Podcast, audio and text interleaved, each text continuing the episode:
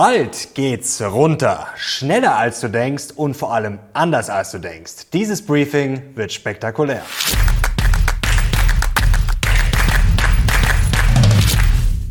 Servus Leute und willkommen zum aktuellen Briefing. Heute gibt's wieder die heißesten News und Charts rund um die Börse. Und ich kann euch schon mal versprechen, es gibt heute einen heftigen Mindblow. Ich verrate dir, warum du als Trader vielleicht gerade über einen Verkauf nachdenken solltest, aber als Investor schon mal den Champagner kalt stellen kannst. Und dann haben wir noch zwei geniale Geldideen, die gerade mehr als auf der Hand liegen. Und jetzt legen wir los.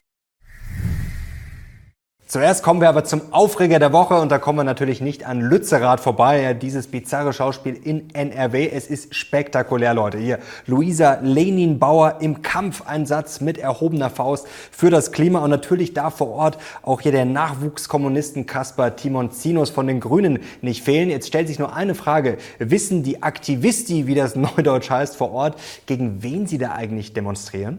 In gewisser Weise natürlich gegen 16 Jahre Versagen unter Merkel, aber vor allem auch gegen die Grünen, denn die verbrennen ja lieber Kohle, statt auf Atomkraft zu setzen. Und jetzt stellt sich die Frage, wer konkret hat eigentlich diesen Deal ausgehandelt? Richtig, natürlich unser grüner Wirtschaftsminister Robert Habeck. Er hat das zusammen durchgezogen mit seiner Amtskollegin Mona Neubauer aus NRW. Sie haben sich gemeinsam mit RWE darauf geeinigt, dass Lützerath für den Kohleabbau geräumt wird und das Ganze beinhaltet auch noch die Verlängerung zweier RWE Kohlekraftwerke. Willkommen in Absurdistan und es wird noch viel besser. Wir bezahlen nämlich Leuchten wie Katrin Henneberger. Hier ist sie eingeblendet bei ihrem mittlerweile legendären ARD-Interview.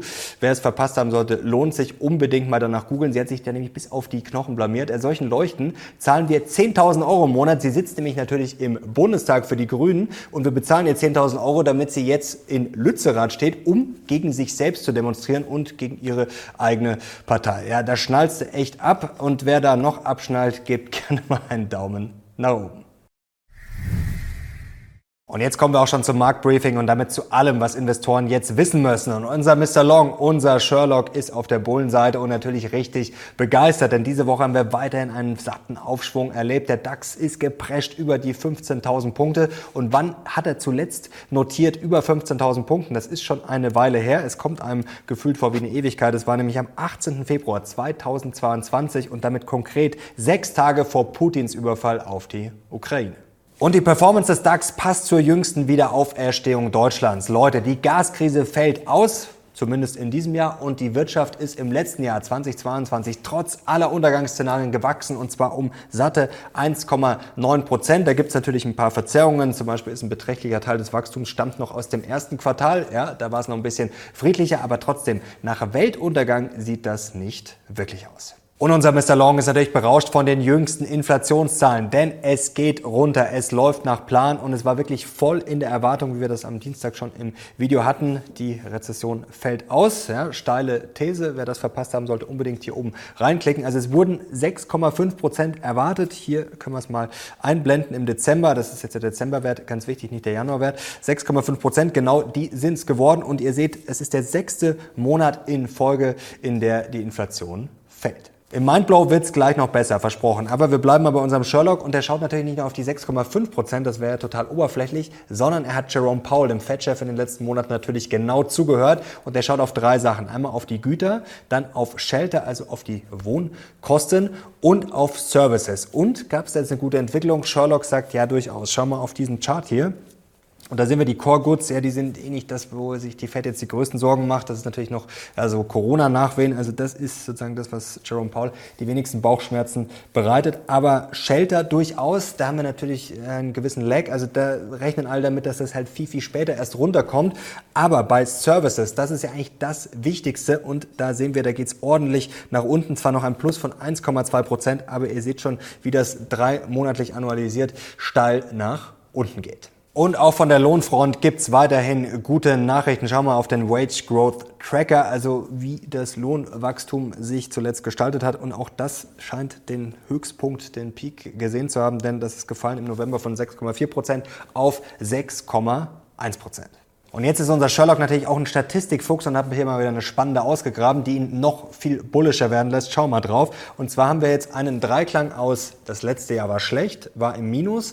Dann haben wir eine Center Clause Rally, also wir sind hier Center Clause mäßig im Plus. Seht ihr ganz vorne, dann ist alles grün. Und die ersten fünf Tage im Januar sind auch grün. Dann haben wir noch den ganzen Januar grün. Das wird wahrscheinlich auch gut aussehen. Und dann seht ihr, was passiert. Ja, dann wird es ein richtig, richtig gutes Börsenjahr. Aber jetzt genug der Euphorie, jetzt grätscht unser Mr. Short dazwischen. Ja, die Bären können da nur lachen über die ganze Inflationssache. Das mag schon sein, dass das so ein bisschen in die richtige Richtung geht, dass es gute Zeichen gibt, aber Mr. Short schaut auf diesen Chart hier und da sehen wir ganz klar, die flexible Inflation, ja, die fällt ordentlich, aber die sticky, core sticky CPI, ja, ist weiterhin schön auf dem Weg nach oben. Und Mr. Short kann nur lachen, selbst wenn die Inflation richtig fallen sollte, dann sagt er, ihr kapiert es einfach nicht, oder? Je stärker die Inflation fällt, ja, umso mehr für was spricht das? Ja, dass die Wirtschaft richtig, richtig absäuft. Rezession. Und zwar eine richtige, heftige Rezession, dass ihr alle noch ja, mit den Zähnen klappern werdet. Und zwar muss man ja nur auf den Baltic Dry Index schauen. Schaut doch mal drauf hier. Das ist eine Katastrophe. Da sind wir jetzt fast auf Corona-Niveau. Ja, als wir in den Lockdowns waren, da sind wir jetzt fast angekommen. Und unser Mr. Short, der gräbt natürlich auch ganz spannende Charts aus. Schauen wir mal hier drauf, der ist wirklich beeindruckend. Und zwar sagt er, ja, die Inflation, wenn fällt, das mag ja erstmal positiv sein, aber er wünscht euch nicht, dass sie zu sehr fällt, denn wir sehen jetzt hier die Inflationsregime aus der Vergangenheit und die Aktienbewertung. Und da sieht man, ja, der Sweet Spot, was eigentlich am besten ist, also was eine höhere Aktienbewertung rechtfertigt, da sehen wir hier, das ist so ein bis zwei Prozent Inflation. Am besten sind sogar zwischen zwei und drei Prozent. Und wenn die Inflation vielleicht mit einer satten Rezession zu weit fallen soll, sollte nämlich hier unter 1%, dann sehen wir, dann geht eigentlich die Aktienbewertung eher nach unten, seit 1900 zumindest. Und dann sind wir eher so auf dem Niveau äh, hier wie so 4, 5 oder 6% Inflation. Und jetzt wird's noch gruseliger mit unserem Mr. Short, denn er kriegt schon Finanzkrisen-Vibes. Schauen wir auf diesen Chart hier. Zum ersten Mal seit 2009 sind auch in Deutschland ja die Häuserpreise gefallen. Und unser Mr. Short kann halt einfach eins nicht vergessen. Ja, diese zehn Indikatoren von der Bank of America. Und da können wir jetzt mal draufblicken, denn das ist sehr spannend. Den hat er auch extra für euch ausgegraben hier, Mr. Short. Und zwar geht's um diese zehn Kriterien, die wir jetzt ja schon mehrfach hatten. Also wir hatten die, glaube ich, im Herbst 2022. Dann gab's jetzt beim Strategievideo dann nochmal ein Recap dazu. Und jetzt seht ihr das mal sehr interessant. Es geht ja darum, quasi bei diesen Indikatoren, wenn die nicht erfüllt sind, ja, dann gibt's quasi keinen äh, Boden. Am Markt hat der Markt noch keinen Boden gefunden. Und jetzt seht ihr hier links die ganzen Kriterien. Jetzt seht ihr hier dann die ganzen Bärenmärkte, zum Beispiel September 74. Und dann seht ihr, dass da eben eigentlich immer sehr viele erfüllt waren. Und wenn wir jetzt mal hier in den Dezember 2022 gehen, dann seht ihr, dann haben wir da erst vier Haken und wir brauchen eigentlich oder haben besser gesagt in der Vergangenheit einfach immer acht gebraucht. Vorher war der Bärenmarkt eben nicht vorbei.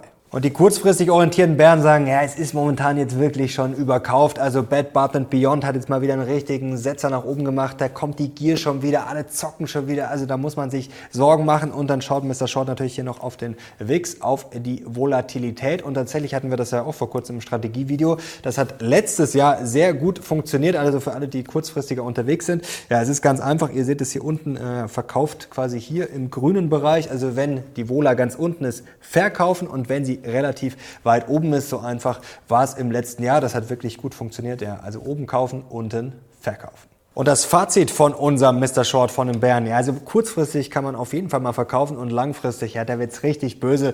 Ja, da halten es die Bären mit Mike Wilson von Morgan Stanley, der ja rauf und runter zitiert wird und der immer noch damit rechnet, dass der S&P ja auf die 3000 marschiert, weil eben die Rezession reinknallt, weil die Unternehmensergebnisse richtig schlecht werden und Morgan Stanley sagt ja auch, ja, in den Kundengesprächen, da machen sich alle Sorgen, aber sie handeln eben nicht danach, ja, und irgendwann wird's dann dazu kommen. Aber jetzt schaltet sich unser Mr. Long nochmal ein und sagt, du denkst doch nicht wegen deinem hier Weltuntergangsfantasien, dass ich jetzt da meine Aktien verkaufe, vor allem als langfristiger Investor.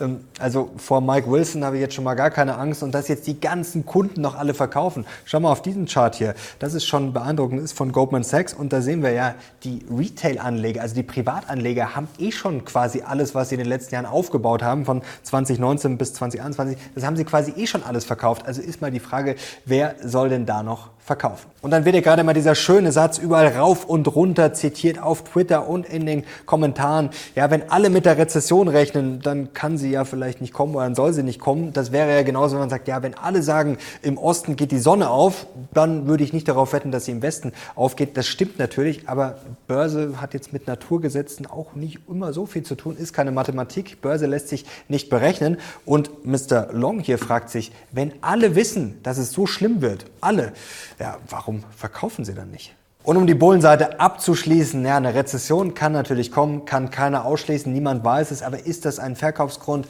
Nein, für mich persönlich auch immer noch nicht, für Mr. Long sowieso nicht. Erstens, sie kann ausfallen und zweitens, selbst wenn sie kommt, schauen wir auf diesen Chart hier, ja, dann kann nämlich alles passieren. Es kann richtig in die Grütze gehen. Ihr seht es hier, das war zum Beispiel im November 73 so, das ist hier die grüne Linie, da gab es danach ja, richtig auf die Mütze, aber zum Beispiel Januar 80, hier die blaue Linie, ja, da gab es auch eine Rezession und was ist passiert? Die Märkte sind ordentlich gestiegen. Und jetzt kommen wir schon zum Mindblow für diese Woche, Leute. Und das Motto lautet, bald geht's runter. Und zwar vor allem schneller als du denkst und auch anders als du denkst. Wird natürlich wie immer ein paar Kommentare geben von denen, die nur stänkern wollen und nur die Thumbnails lesen und dann sagen, oh, jetzt ist wieder Weltuntergang. Bald geht's runter, bezieht sich nicht auf die Kurse, sondern natürlich auf die Inflation und auf diesen Mindblow-Chart hier. Schau mal drauf. Es geht um die One-Year Inflation Swap Rate und die ja, signalisiert, dass die Inflation bald ordentlich fallen wird, dass es ordentlich runtergeht. Und zwar sind wir da jetzt schon unter 2%, also unter dem Ziel der Fed. Und das Level, das Niveau haben wir zuletzt gesehen Anfang 2021. Und was heißt das jetzt? Ja, dass es bald runtergeht, auch ordentlich natürlich mit den Zinserhöhungen. Da gibt es jetzt schon einige Stimmen. Wir können hier mal schauen auf die Fed-Chefin von Boston. Sie signalisiert schon, ja, dass da das Tempo jetzt ordentlich nach unten geht. Und das ist jetzt keine super große Überraschung. Das hat sich schon angedeutet, natürlich in den letzten Wochen und Monaten. Aber jetzt scheint es schon sehr, sehr klar zu werden. Schauen wir auf das Fed Watch Tool. Und da wird jetzt schon eindeutig damit gerechnet am 1. Februar, dass es nur noch einen Zinsschritt von 25 Basispunkten gibt. Also die Wahrscheinlichkeit liegt jetzt hier gerade bei über 93 Prozent, beziehungsweise eher die Erwartung als die Wahrscheinlichkeit. Und jetzt schauen wir hier auf den 22. März. Ja, da wird dann auch nochmal erwartet, nochmal 25 Basispunkte, dann Richtung 5. Aber tatsächlich sieht es momentan so aus, als könnte tatsächlich sogar diese goldene 5, die wir am Dienstag im Video haben, als könnte die sogar halten.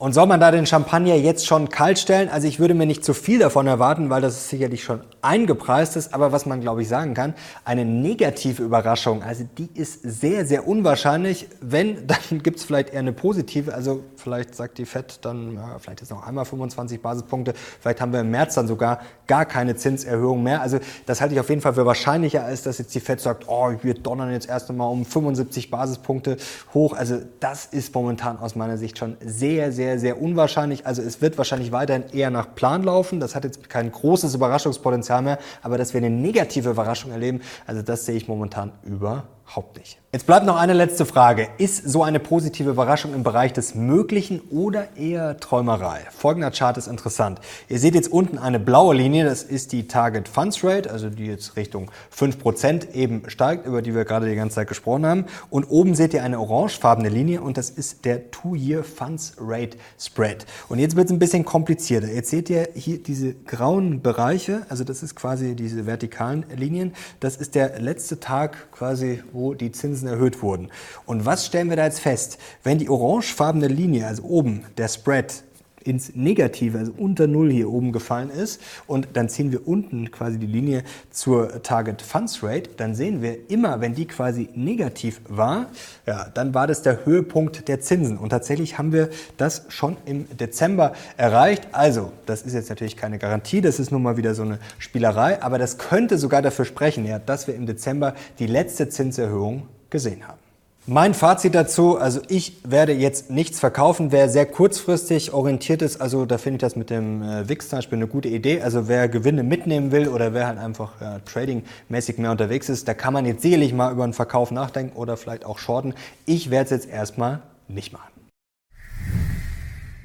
Und jetzt haben wir noch ein sehr spannendes, kurz und knackiges Dossier und das ist auch nochmal ein Nachtrag oder besser ein Deep Dive äh, zu der sogenannten Stock-Based Compensation. Da habe ich ja mit Bert Flossbach drüber gesprochen. Das ist auch so ein Problem, ja, was es auch bei Palantir und Co. bei vielen Unternehmen gibt. Und jetzt wollen wir mal drauf schauen, wie das konkret aussieht. Das ist jetzt Research von Flossbach von Storch. Blenden wir das mal ein. Und da seht ihr jetzt die aktienbasierte Vergütung. Das ist die aktienbasierte Vergütung der Mitarbeiter. Das ist diese Stock-Based Compensation. Und da seht ihr jetzt mal, ja, wie das teilweise reinhaut, was das für Dimensionen Dimensionen hat. Da seht ihr nämlich vor, vorne Aufwand für SBC, also für die Stock-Based Compensation, dann den freien Cashflow. Und spannend ist dann vor allem das Verhältnis. Also wenn man mal den Aufwand dann teilt durch den freien Cashflow, und da sehen wir zum Beispiel bei Amazon, ja, da ist der Aufwand fast doppelt so groß ja, wie der freie Cashflow.